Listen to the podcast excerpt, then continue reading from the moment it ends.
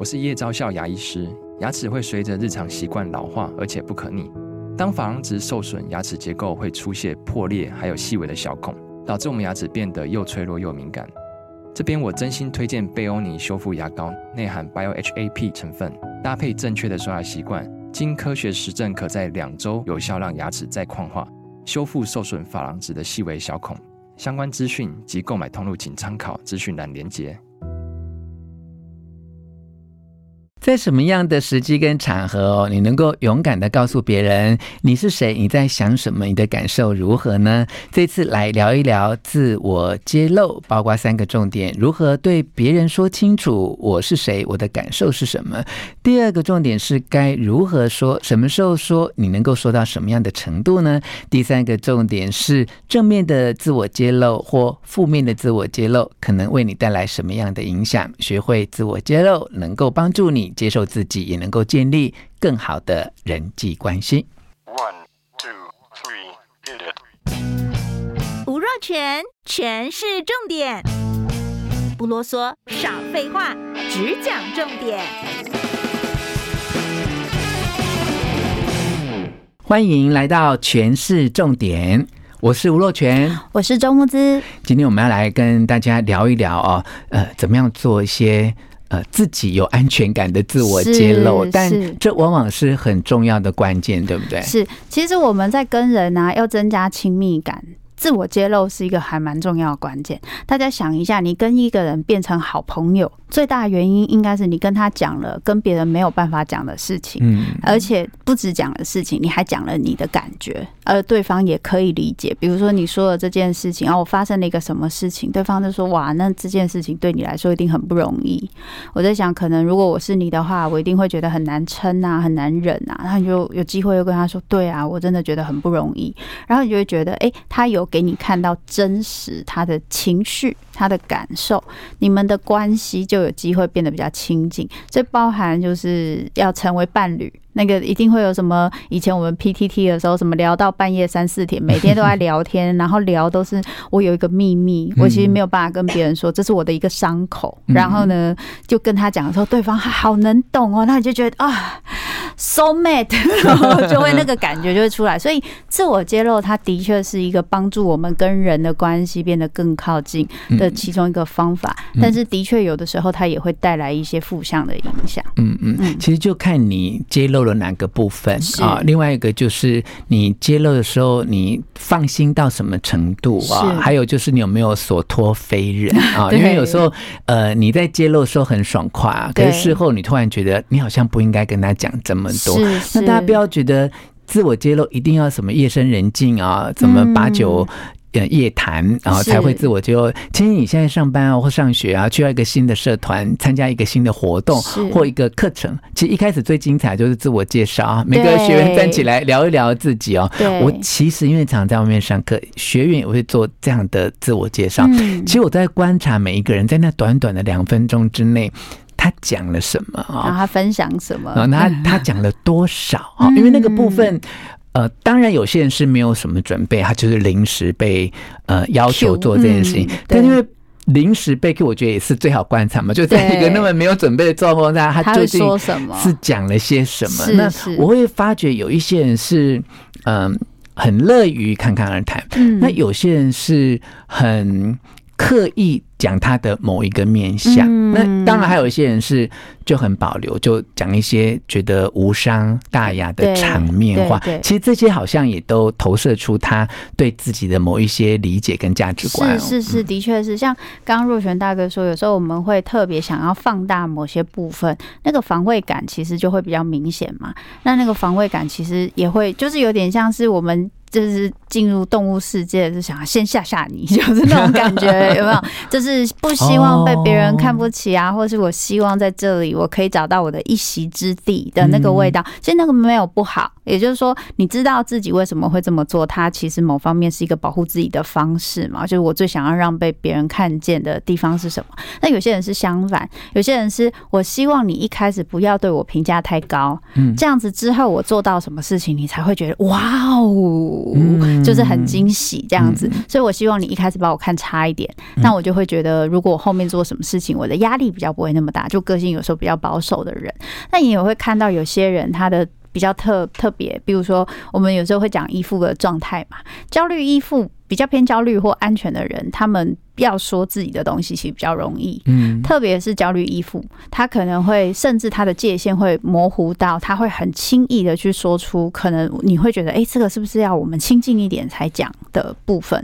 可是如果是呃比较逃避依附的人，他会很擅长讲他懂的事情跟东西、学问这种理性的知识，嗯嗯，可是他不太说感觉，所以他不太会说他对这件事情的喜好评价是什么。那如果他会说的话，就代表他。觉得这里是相对比较安全的，所以这件事情其实很有趣，可是大家可以去观察一下，就是你身边的人他怎么去分享那些他心里的感受啊，还有他怎么去跟别人聊天等等。对，嗯，其实就像老师刚才讲的，就是他在现场感受到的安全程度是有很大的关系啊。可是就牵涉到自我的一些判断，嗯，就有些人他是过于戒慎小心，对，他就把。明明就可以很安全、放心讲的，他就是非常的谨慎，不愿意去讲真心话啊。其实有时候职场上也有很多这样的问题啊，就你怎么去判断老板这个时候 invite 我讲个意见的时候，我到底要讲到什么程度？那后来会不会就是伤害到我啊？那因为老师刚才讲那个，就是呃，观察这件事情很有趣哦，就是一个人讲出。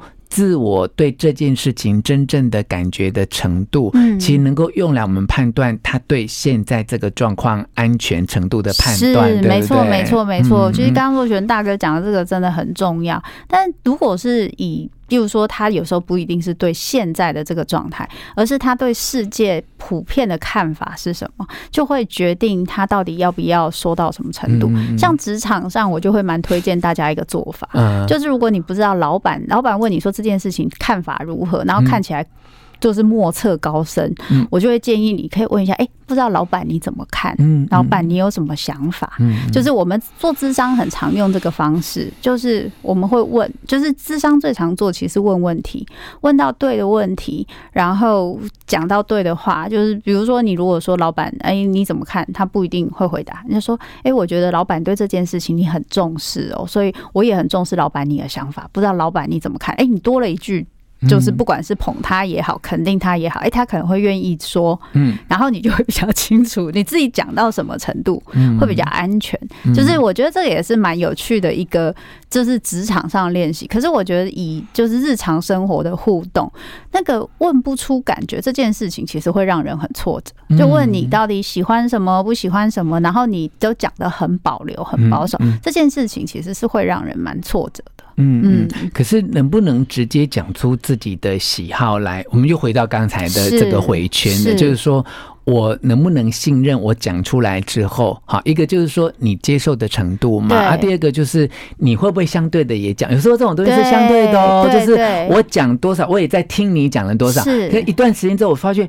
怎么都我在讲，然后你对自己讲的很少，对，他就觉得这个是不安全的，会不安全。哎，我最简单的就是两个还不相熟的朋友，就问说我们这次出去要吃什么，或者说我们呃要去哪里玩？那对某一个景点，你觉得这个是不是你真的很想去的地方？这些其实都在考验我们的判断。对，不过我以前本来也觉得说我讲很多你都不讲，我会觉得你不信任我。但我后来发现，有的时候这是跟这真的跟就是成长过程有关。像我。看看我先生啊，他就是一个，他到现在他还是不太会讲喜好的人，但是他讲的喜好就是非常的广广泛化。比如说，我今天买了一个巧克力给他吃，他觉得好吃，我就会问他说：“哎，那你觉得这个巧克力好不好吃啊？”他就会说。可以吃啊，你下次买我可以吃。他真的会这样讲。我们都认识这么多年了，你是哪里觉得不安全的？可是他的习惯就是这样，他不会给你一个好棒哦，我好喜欢哦，我觉得太好了，他不会这样。可是重点关键就是说，当不好的时候，他会不会告诉你啊？因为如果我是伴侣或情人，是他我如果能够了解到这，那至少是在就是 acceptable，就是可接受的范围内。可是我就怕说，他明明很不喜欢。的时候他到底会不会讲？他不喜欢的时候会讲，一开始你还会觉得蛮开心，他不喜欢，他会把他的不喜不喜欢表现的很明显，你会觉得还不错。但是后来你就会开始觉得不开心了，因为你就会发现，对，喜欢他表现的程度可能只有一分，但是不喜欢负一百分，他都给你表现，你的那个加分值很低嘛。我懂，我懂，就是不喜欢的时候讲的很直接明显，然后喜欢的时候觉得可以吃，对，可以吃之类。但我就我就很怀念他刚开始跟我刚交往的时候，或刚认识的时候，你他不喜欢的东西，他就会说。哦，这个还好。然后我现在就好怀念他那个有长长的 味道。你看，老师讲这个实例，就会让我们想要继续探讨下一个问题，就是说，那我到底应该就是揭露到什么程度呢？我其实还是蛮觉得，这个揭露本身还是蛮看就是天时地利人和，还有你自己的舒适程度。我反而觉得揭露与否可以帮助我们去观察为什么这个东西我们会只想讲这样。这个东西我会不想讲太多。然后，如果你身边的人了解你的性格，他们能不能接受这个部分，或者是你的这个性格会不会造成他们有时候在跟你互动的时候会有一些挫折？比如说，我之前也有经验过，说跟一个朋友，我跟他真的感情非常好，但是很多就是因为那个男性在就是从以前到现在的一些训练，会让大家不太习惯把自己真实的感受跟那个。感觉说出来，那那个时候我就一直觉得奇怪，他好像也没有不回应我，可是我总觉得，哎，有的时候会觉得怎么好像觉得跟他中间就有一点一种空虚感，后来我就发现是。这个问题，但后来去深聊之后，就发现，哎，这个东西真的是他的困难。所以，当你知道这是他的困难的时候，或许你就比较能够接受。哦，原来不是因为他不想告诉你，也不是因为他不在乎你，而是因为他习惯的沟通模式是这样。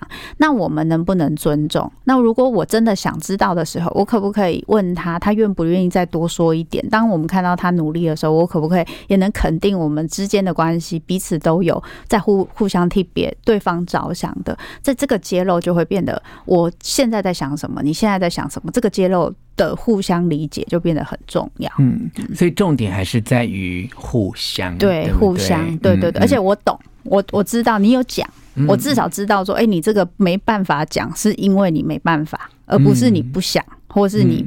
不觉得我们的关系不到，但是这个就会有差别。对，对，另外，最后我们是不是呃做自我揭露的人啊，自己也要考虑一件事情，就是当你自我揭露完之后，那么对方什么样的反应啊，会达到你自己的满意程度啊？对不对？是 真的，我觉得若泉大哥讲一个很重要，就是你要揭露前你要评估啊，就是不要找到错的人去揭露。就是有些人他会讲很重的事情，比如说他可能有我有遇过有。以前有遇过同学，他可能就是有一个很深的伤口，但他找了不是很熟的人讲，然后大家，然后可能是一个很欢乐的场合，那他说出来的时候，全部的人都傻住了，大家在那个当下都不知道要怎么反应，然后他就很挫折，因为他觉得他好不容易说出来，但对我们来说，我们没有想到会在这个时间、这个地点听到这件事情，跟我们。的交情的程度，所以我觉得那个评估，你有评估他的状态，评估现在的场合，评估你的需求，对方能不能达到？如果没达到，你会不会受伤？如果你会，你就要把这个评估的更小心，就做好一个最周全的准备。是，就不管你讲的是喜欢不喜欢牛肉面，爱不爱这个排骨饭，就是你自我揭露之后，对方的反应无论是什么，你都要。能够确保自己能消化的，对，你能消化的，能够能够接得住自己啦。啊，因为老师常常在讲，我们要接得住别人。那但是在做自我揭露的时候，既然你有这样的勇气是讲出来，那你也要有一种义务去承担。万一对方的反应不是像你预期的那样的时候，你是不是能够不后悔此刻的决定？对不对？哈，好，自我揭露真的是一个很。长很深也很广泛的议题，我们其实有机会可以再做更深度的讨论啊。好，那我们今天就先聊到这边喽。好喽，拜拜，拜拜。